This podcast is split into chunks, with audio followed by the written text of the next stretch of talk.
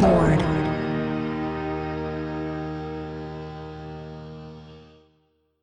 ビルボードポッドキャスト MC の太田です。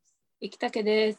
はい、ではですね、早速ですが、9月29日に公開いたしました、えービルボードの総合ソングスチャート HOT100 のトップ3を、えーご紹介いただけますでしょうか。はい、ジャパンホット100第3位は BTS の Permission to Dance、第2位は YOASOBI の大正ロマン、そして第1位は乃木坂46の君に叱られたでした。はい、ということで、乃木坂46の君に叱られたが、えー総合ソングスチャートで1位となっております。もう先週のポッドキャストでももう CD の売り上げが非常に多い枚数を記録、もうすでにしているみたいな話をしたと思うんですけども、まあ、最終的に、えー初週の売り上げが65万8176枚を記録しててですね、CD セールスの指標ではもちろん1位、そしてルックアップでも1位ということで、2指標で1位を記録しております。他はダウンロードが9位、ストリーミングが69位、ラジオが3位、ツイッターが2位、動画再生が67位という結果になっております。ということで、まあ、前作であったり前々作の初週売上よりかは若干、枚数としては少ないですけれども、まあ、65万枚以上を売り上げているわけですから、えーとまあ、依然として高い、えー売上を記録しているといった感じでございます。はいで、まあ、2位と3位は、えー、YOASOBI の大正ロマンと BTS のパーミッショントゥダンスということで、まあパーミッショントゥダンスは前の週6位から今週3位にえー上昇しているという結果ですね。大正ロマンは前週と同じく2位をえーキープしているという結果になっております。はい、ちょっと今週パーミッショントゥダンスのストリーミングの再生数が多くなったんですね。えっ、と、646万回が前の週なんですけども、今週800万回ということで、あの今までちょっと減ってきてたんですけど、ちょっと上昇しているという、まあ、結果になってますね。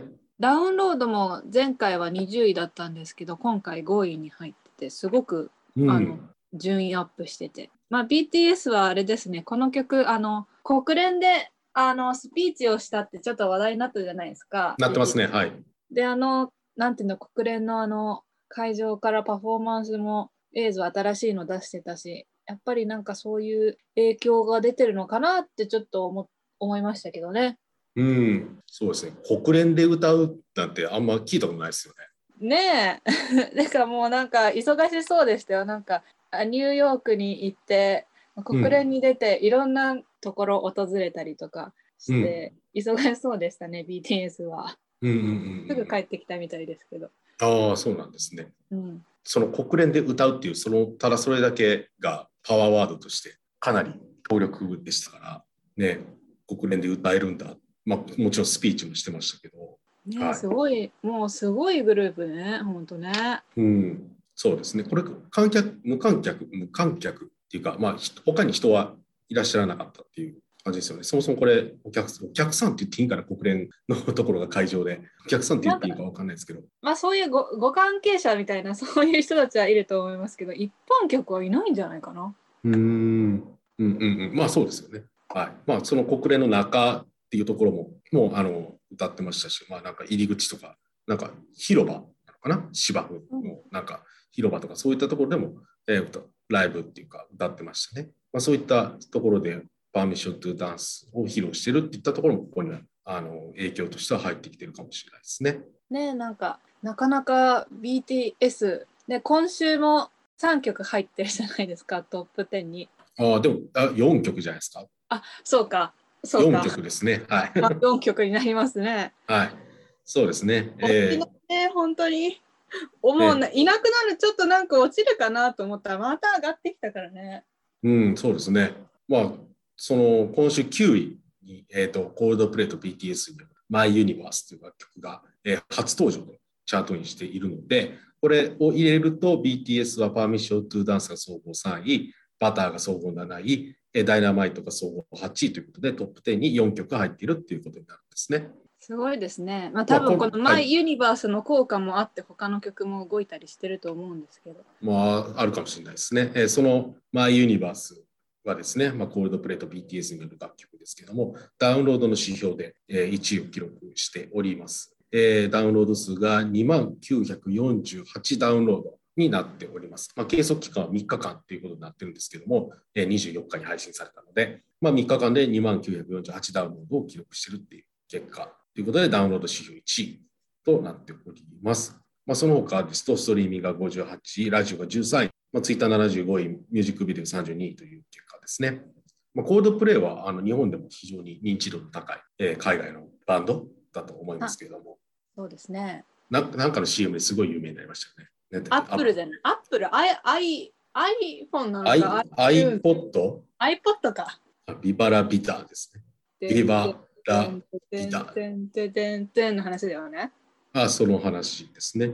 まあもちろんあの CM のみならず、まあ、いろいろな海外の賞を取ってますけれども、はいまあ、その曲でね、ビルボードのアメリカのね、HOT100 でも1位を記録してますしね、当時。そうですね。iPod の CM かな。はい、iPod か。iPod なのかな ?iPod、iPod と iTunes ですね。ああ、もう何年前なんだろう。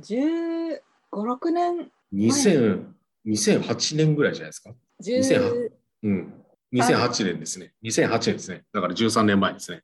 13年前。2008年の6月にリリースっていうことになってますね。プロデュースがブライアン・イーノがやってるんですよね。ね、でもこの曲は、ま、なんか10月にアルバムが出るみたいで、うん、この収録曲だそうです。はい、そのね、その新しく出るアルバムが Music of the Spheres で直訳すると天球音楽っていう意味だそうですけども、一応なんか CD の説明を見ると、コールドプレイが太陽系から全宇宙へと響かせる天球音楽というふうに書いてるんですね。まあ、宇宙を意識してるということになってますけども、なんか、まあ言われてみればその音の広がり感みたいなところはね、宇宙感っていうのは、まあそれこそビバラビダでもなんとなく感じるぐらい、なんか響いてるなっていう感じしますよね。あのコールドプレイがやると。音が。響いてる？音が響いてるなって感じ。ね、うん、うん。感じがしますよね。今回のそのマイユニバースしかりですけど、まあ、BTS とやってますけど、すごいなんかコードプレイ色が強い楽曲だなと僕は初見で思いましたけど、やっぱそういう音の広がり具合みたいなのがコードプレイっぽいところかなと思いますね。ね。初期の音楽からはもうガラッとイメージ変わりましたけど、でももうこういうサイケっていうのかな、うん、テクノ、ポップ、うん、ハッピーみたいななんかイメージももうコールドプレイ定着してるんで、うん、そこにねこの BTS がついたらまた新しい若いファンがもっとついくんじゃないかなっていうふうに私は思いますけどね。コールドプレイに若いファンがつくっていう感じですか？うん。やっぱりちょっと今まで今までというか2000年代初期はちょっと悲しい系だったんで。うん。コールドプレイが。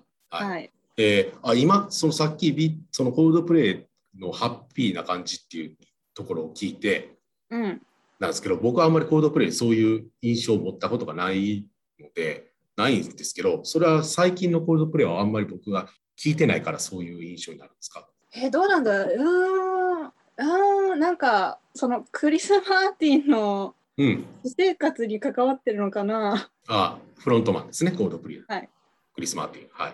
クリス・マーティンの、うん、うん、なんかなんだろう。生活が見える感じがします。本人の。生活あ、そうですか。確かにその初期のところは暗いっていうか、なよなよしてるっていうか、なんかそういうイメージは僕にはあるんですけど。あ、そうですね。やっぱりちょっと昔はね、うん、そういう、はい、ちょっと正直今あんまり聞いてないので、最近のやつを。なんですけど、なんかそういう、そういうところはあんまりあからさまには見えないようにはなってるのかな。あのクリス・マーティンのクリスラブラブソングハッピーなラブソングが、うん、やっぱりここ最近は出てる気がします。あハッピーオーラが。そうなんですね。うん、今のお付き合いされてるとまあまあもう多分正式には言ってないかもしれないけどまあもう長年の恋人がいるんですけどその方は、はい、あのあのドン・ジョンソンの娘さんです。うんダコタ・ジョンソン。うんうんうん。そうなんですね。はい。幸せいっぱいなんじゃないかな。なるほど。えー、なるほど、わかりました。でもなんかその、まあ、コードプレイに限らず、なんかそういう宇宙をテーマにした楽曲を作っているっていうところ、人も結構いますよね。宇宙とか太陽系とか、なんかそういうのをモチーフにした、えー、アーティストとかっていうのもなんかちょいちょいいるなと思いながら見たりしますけど、やっぱそういうモチーフっていうのを歌いたくなるんですかね。結構ね、そのうん、まあコールドプレイと同じとは言わないですけども、バンプ・オブ・チキンとか結構ね、そういうテイストを感じたりしませんか、ね、あれ、オーロラとかね。オーロラっていう楽曲がありますね。はい、あ、アルバムかな？楽曲としてもか？な。の、そうですね。オーロラアークですかね？あ、オーロラアークか。はい。ねえ。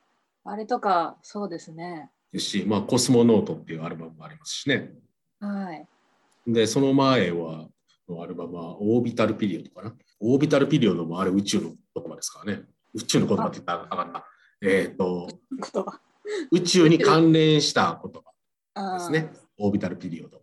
どういう意味やったかな。えっ、と、オービタルピリオドは、あ、えっ、と、公転周期や。公転周期。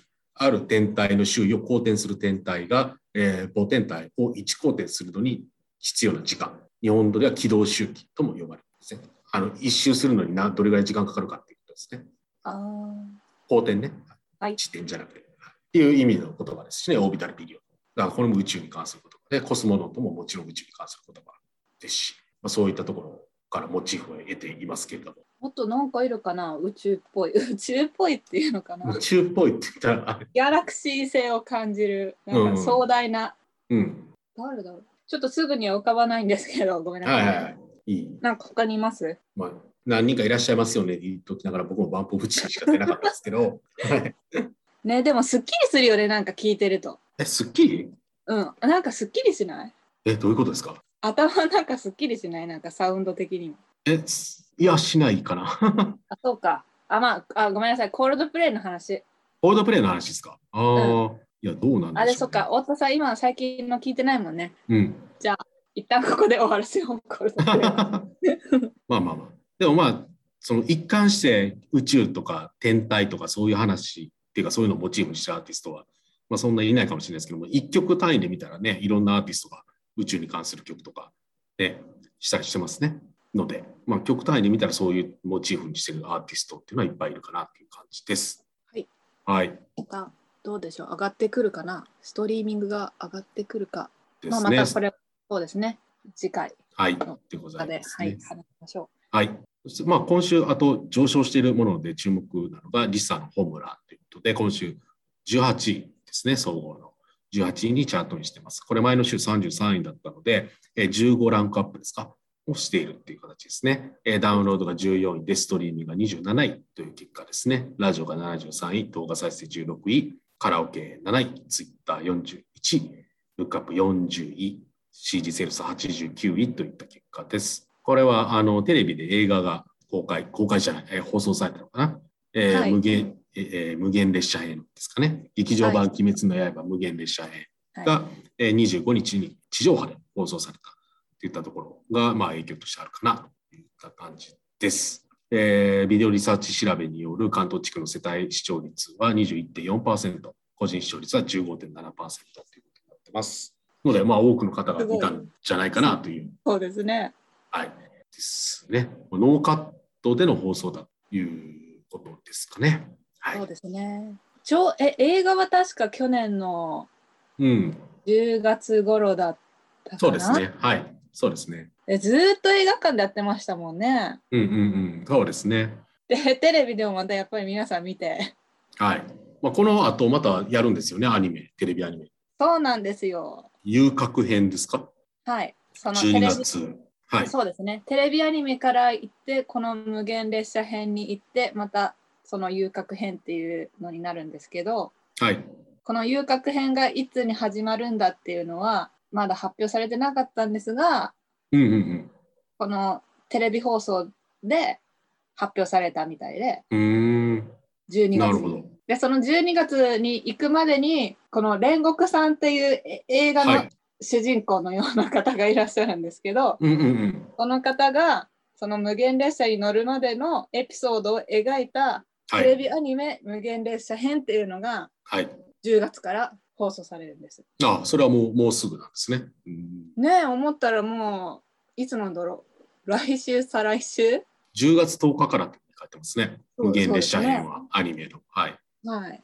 遊郭編が12月の5日からレギュラー放送という発表されてますね。まあそういう、まあ、アクションがあったというのがあって、ホムラが、まあ、主題歌ですから映画のということではい上昇しているという結果でございました。っていうのが総合ソングスチャートでございます。はい。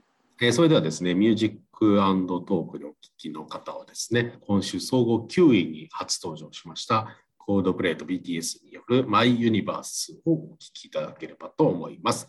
えーそれではどうぞ。はい、それではですね、アルバムの方に移ってですね、えー今週の総合アルバムチャートのトップ3をご紹介いただけますでしょうか。はい、えーホットアルバムス第3位はリトルグリーンモンスターのリユニオン。第2位は Perfume のポリゴンウェイブ EP。そして第1位は桑田佳祐のご飯味噌汁海苔お漬物卵焼きフューチャリング梅干しでした。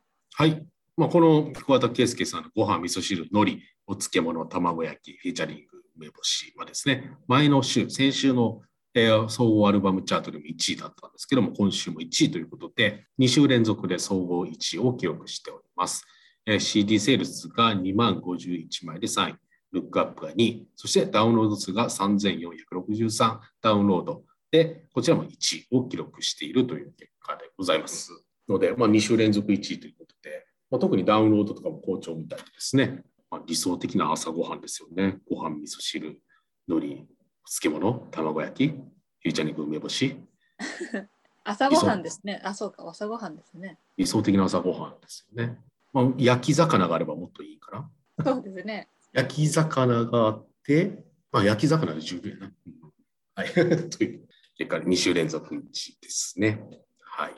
で、2位が Perfume のポリゴンウェーブ、3位がリトルグリーモンスターのリユニオンという結果になってます。特にあの Perfume のポリゴンウェーブ EP ですね。これは Perfume にとっては初めての EP ということで、えー CD セールスが27,974枚で1位を記録しております。あ CD のセールス賞が1位という結果ですね。はい。はいという感じでございます。という、えーアルバムチャートでございました。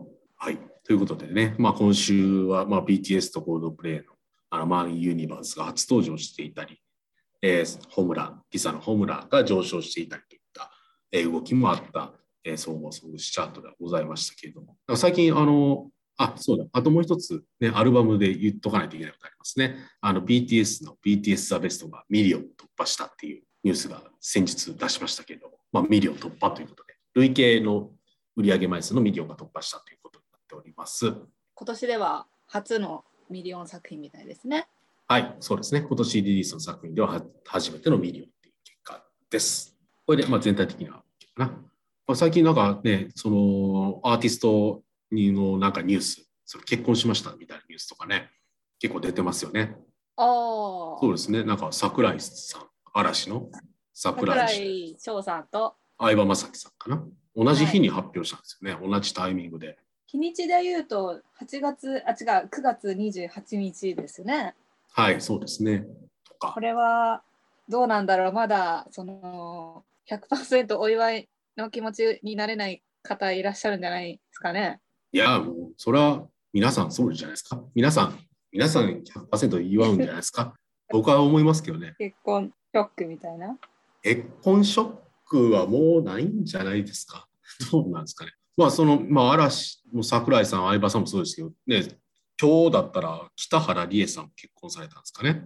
あの AKB の元メンバーの方、まあ、元ですけど、とか、ね、峯岸さんも、まあ、こ結婚ではないですけど、まあ、東海オンエアの哲也さんと付き合ってるみたいなね、そういうニュースが出たりとか、なんかそういう、なんかほ微笑ましいというか、いいニュースが出たり、よく、最近よくしてるなと思いながら見てるんですけど。やし、なんか、あと、まあ、ちょっとこれは不幸なニュースですけど、ね、さっき入ってきたニュースですけどね、あの、斎藤隆夫先生が、あの、お亡くなりになったっていうニュースも出てきましたね。ご存知ですか？斎藤隆夫先生。劇画家。あー私は漫画見てない読んでないですがゴルゴ13ですね。はい、そうです。ああ、よかった。知っててくれた。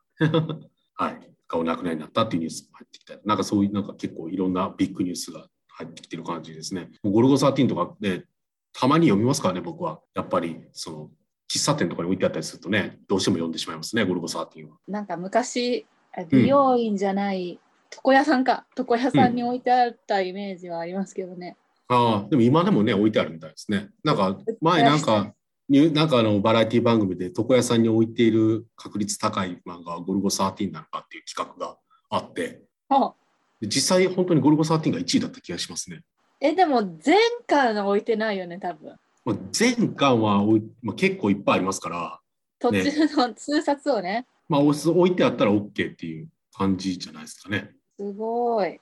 まあ、ちょっと前の、前のテレビなんで、6年ぐらい前に言ってたテレビなので、まあ、今はちょっと違うかもしれないですけども、少なくとも6年前はそうだったっていう感じですかね。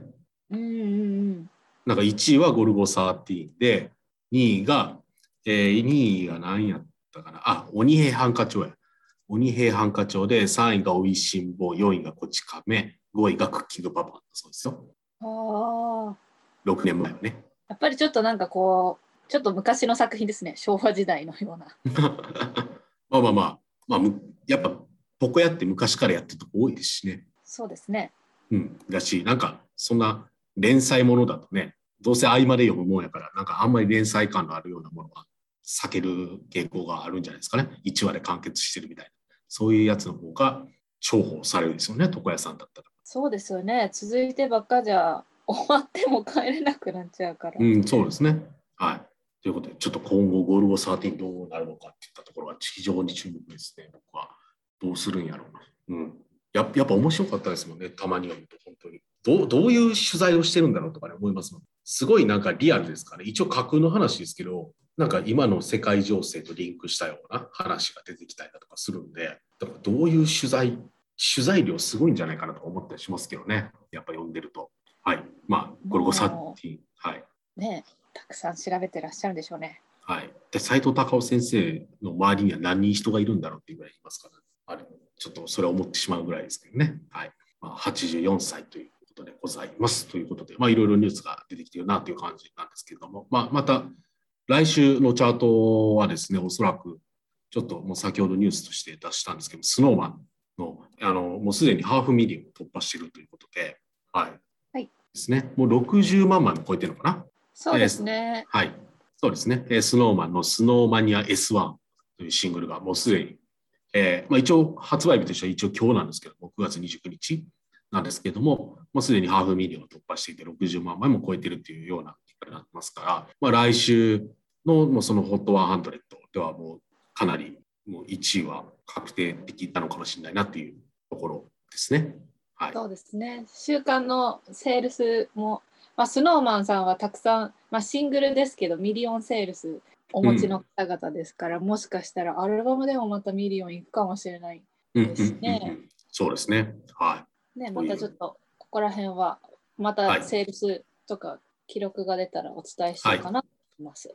はい、そうですね。この Snow Mania S1、これ、僕さっきシングルって言いましたっけ？アルバムですよね。アルバムです。アルバムですよね。僕さっきなんかもしかしたらシングルって言ってたんじゃないかと思って、ちょっと怖くなってきましたけども、アルバムです。この Snow Mania S1 が今、ハーフミリオン、まあ、なんなら60万枚以上売り上げてるっていう9月29日時点での、えー話でございました。ということで、また来週も、まあ、その結果どうなっているのか、お聞きいただければと思います。えーでは、えービルボードポッドキャストでございました。ではまた来週もお聞きいただければと思います。では、さようなら。さよなら。